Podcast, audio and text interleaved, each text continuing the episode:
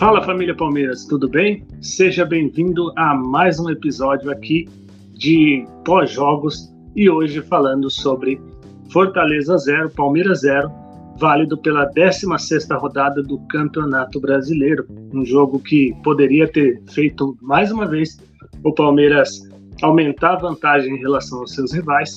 No entanto, não conseguiu o resultado positivo, teve um verdadeiro apagão, e aí a gente vai entrar a respeito, vamos entrar bastante a respeito dessa situação. Não conseguiu o resultado, mas segue na liderança, e isso é o que importa neste momento.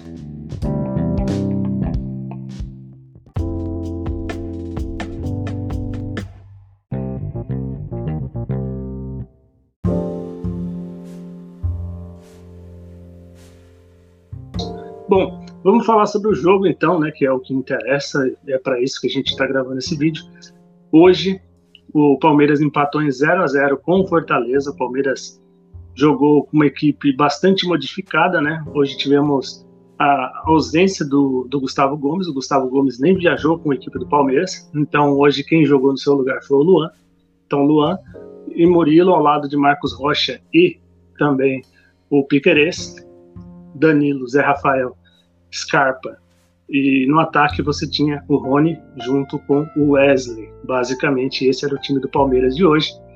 Uma equipe modificada, principalmente na fase ofensiva e na fase defensiva. Né? O meio nem tanto modificado, mas o ataque e a defesa tiveram modificações e o Palmeiras teve também modificações não apenas em peças, mas modificações táticas também, né?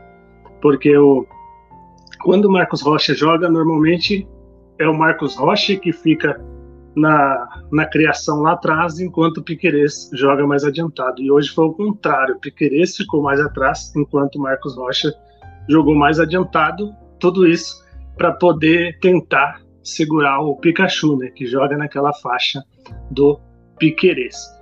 E aí a gente viu uma partida que realmente o Palmeiras não, não jogou bem, Palmeiras começou muito mal, muito desatento, para mim, a impressão que eu tive.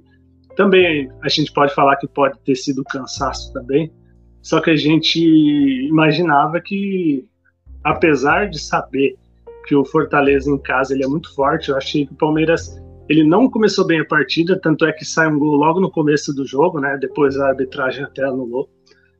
Alguns disseram que o, o gol foi válido, outros disseram que não, então não quero entrar muito no mérito dessa situação, né? Afinal a gente não, não é árbitro, então é mais complicado, mas a gente sempre costuma se posicionar, no meu ponto de vista.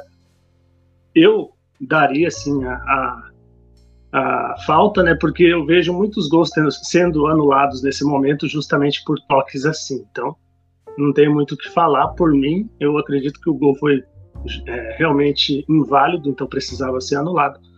E vejo que muita gente distorce a regra conforme o, a, a seu bel prazer, né? Da, dependendo do seu time, para quem você torce, diz que é ou não é, então acho que, que precisa ser um negócio mais, vamos dizer assim, um, um negócio mais definitivo, né? É ou não é? É isso que a gente precisa na arbitragem, né? tem que ser um negócio mais claro para que erros desse tipo não possam acontecer em hipótese alguma, não é verdade? Mas agora falando do jogo especificamente, depois desse gol, né?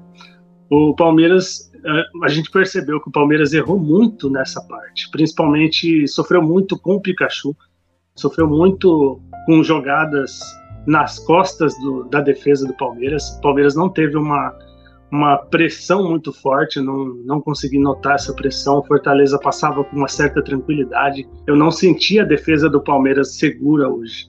O Luan muitas vezes errava o passe e acabava favorecendo para o ataque do Fortaleza. Eu não sentia pegada no meio de campo da equipe do Palmeiras. Eu acho que faltou, talvez faltou perna. A gente eu, teve até comentário na, na TV falando a respeito da, do domínio de bola, né? Que o gramado estava tão ruim, estava tão ruim que o jogador não precisava dominar a bola, ele tinha que domar a bola como se ela fosse uma fera, né? Porque você tinha que domar ela para depois tentar dominar e fazer a jogada. E hoje, como o futebol ele é mais rápido, você acaba perdendo o controle da bola, né? é, com mais facilidade. Você dominou, até você se organizar, organizar, o, arrumar o corpo para você dar o passe, o jogador já chegou junto em você e já recuperou a bola, né? Então, eu, eu acho que o Palmeiras sentiu o gramado, sentiu o calor do Castelão também, a torcida também, querendo ou não, você sente diferença. E também eu, eu, acredito que o fato de você ter jogadores que não estão acostumados a jogar juntos também, apesar desse elenco do Palmeiras estar junto há muito tempo, mas eles não costumam jogar juntos, eu acho que isso aí fez uma diferença enorme né, na, nessa questão. O Palmeiras não jogou bem, Fortaleza não jogou bem, e apesar disso, de, de ambas as equipes não jogarem bem, tiveram chances de definir. E aí eu acho que o que pega principalmente para o torcedor palmeirense, é a lesão do Rony, né?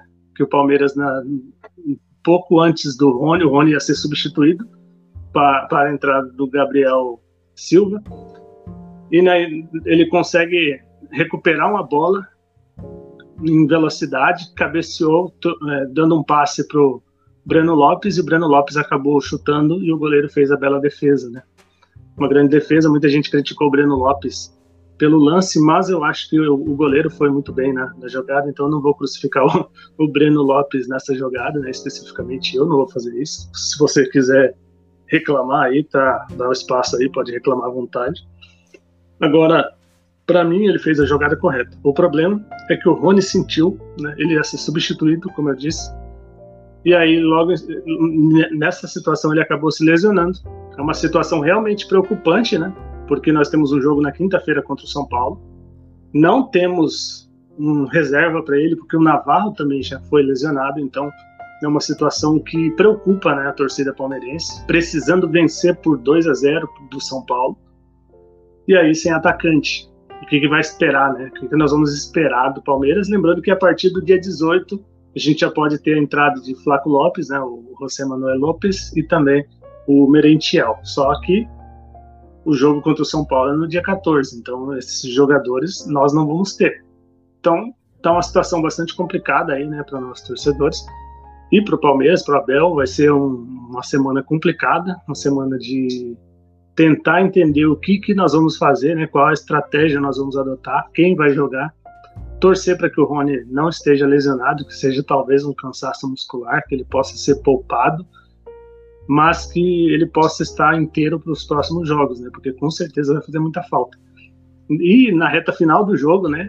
Na reta final tivemos um apagão no estádio, o jogo não acabou, né? No fim das contas o jogo não acabou, porque deu um apagão geral lá no estádio do Castelão. E aí combinou exatamente com o que foi o Palmeiras, né? Um time apagado, o Fortaleza também foi apagado, o Everton teve que fazer algumas defesas interessantes justamente por conta dessas falhas defensivas que eu disse anteriormente. Também o Palmeiras teve as suas chances, mas não soube aproveitar. E aí, então, o placar terminou 0 a 0 com esse lance aí da, do que eu disse, né, da, do apagão. Então podemos dizer aí que, assim como o Castelão, o Palmeiras também, e o, o Palmeiras e o Fortaleza foram apagados na atuação de hoje. E agora é se preparar, porque tem o um jogo quinta-feira contra o São Paulo e ver aí quais vão ser as, qual vai ser a opção, né, no caso do Abel, o que, que ele vai fazer para esse jogo contra o São Paulo.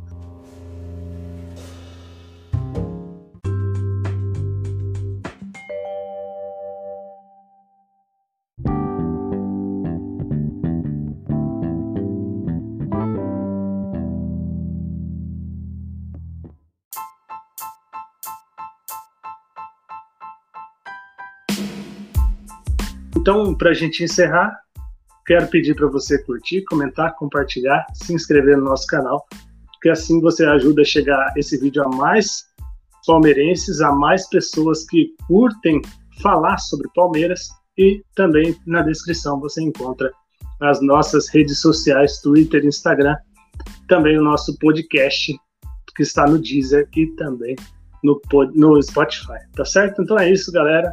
Um forte abraço e nos vemos no próximo pós-jogo, que vai ser no jogo contra o São Paulo, tá certo? Então vamos lá.